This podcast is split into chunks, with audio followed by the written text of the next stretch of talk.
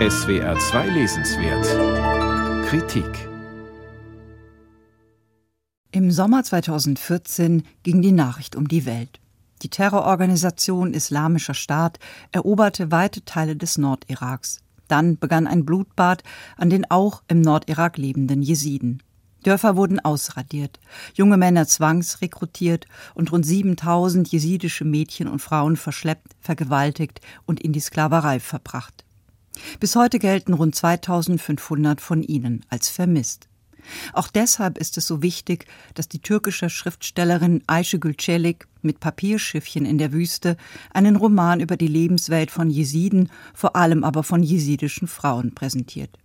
Und der ist so eindringlich wie hochpoetisch. Denn der Roman handelt gerade nicht vom IS, sondern schildert den Alltag jesidischer Frauen, die auch in der Türkei, einer der vielen Exilstationen dieses Volkes, um ein Leben in Würde ringen. Schauplatz ist der Südosten der Türkei, wo zahlreiche Religionen und Ethnien, Sprachen und Kulturen aufeinandertreffen.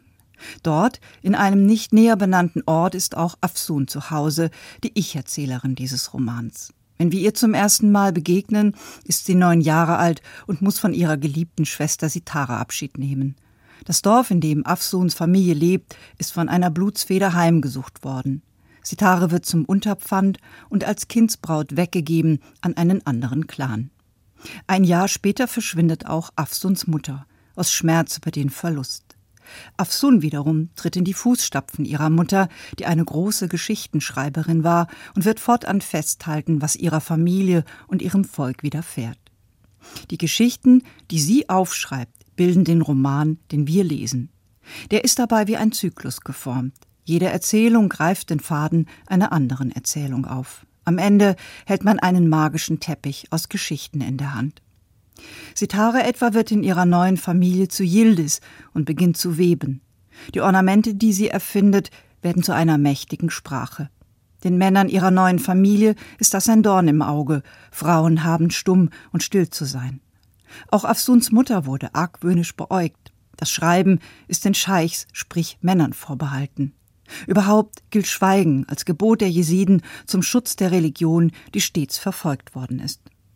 Dezent pflichtet Schellig dennoch Legenden und Elemente des jesidischen Volksglaubens ein, so etwa den Erzengel Faredin, der Menschen und Tiere erschaffen hat, oder den jesidischen Schutzengel Melektaus. Überhaupt erzählt sie stark magisch realistisch und reichert die harten Fakten mit vielerlei mythischen Elementen an. Zugleich legt die Autorin offen, dass auch andere Minderheiten der Verfolgung im Irak und der Türkei ausgesetzt sind. Eine der zehn Erzählungen handelt von einer jungen Christin namens Mari.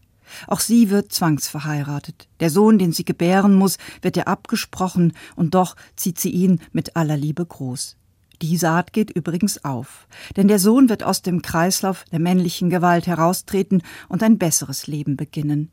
Auch das nämlich verschweigt Schelik nicht die schreckliche Macht der Tradition, die nicht nur Frauen, sondern auch Männer an das scheinbar ewig gleiche Gesetz kettet. Ihr Roman beleuchtet somit einerseits die jahrhundertealte Gewalt, die dem jesidischen Volk angetan wird. Er beleuchtet aber auch die verheerenden Folgen, wenn Stammeskulturen und Religionen sich nicht erneuern und öffnen für die Gegenwart.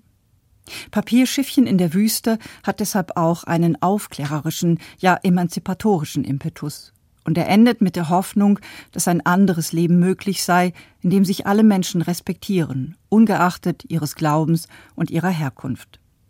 Das mutet wie eine ferne Utopie an.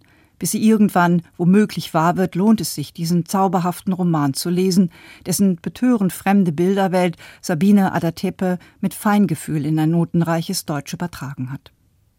Ayşegül Çelik, Papierschiffchen in der Wüste, Roman in Erzählungen, aus dem Türkischen und mit einem Nachwort versehen von Sabine Adatepe. Erschienen in der Edition Converso, 144 Seiten kosten 22 Euro.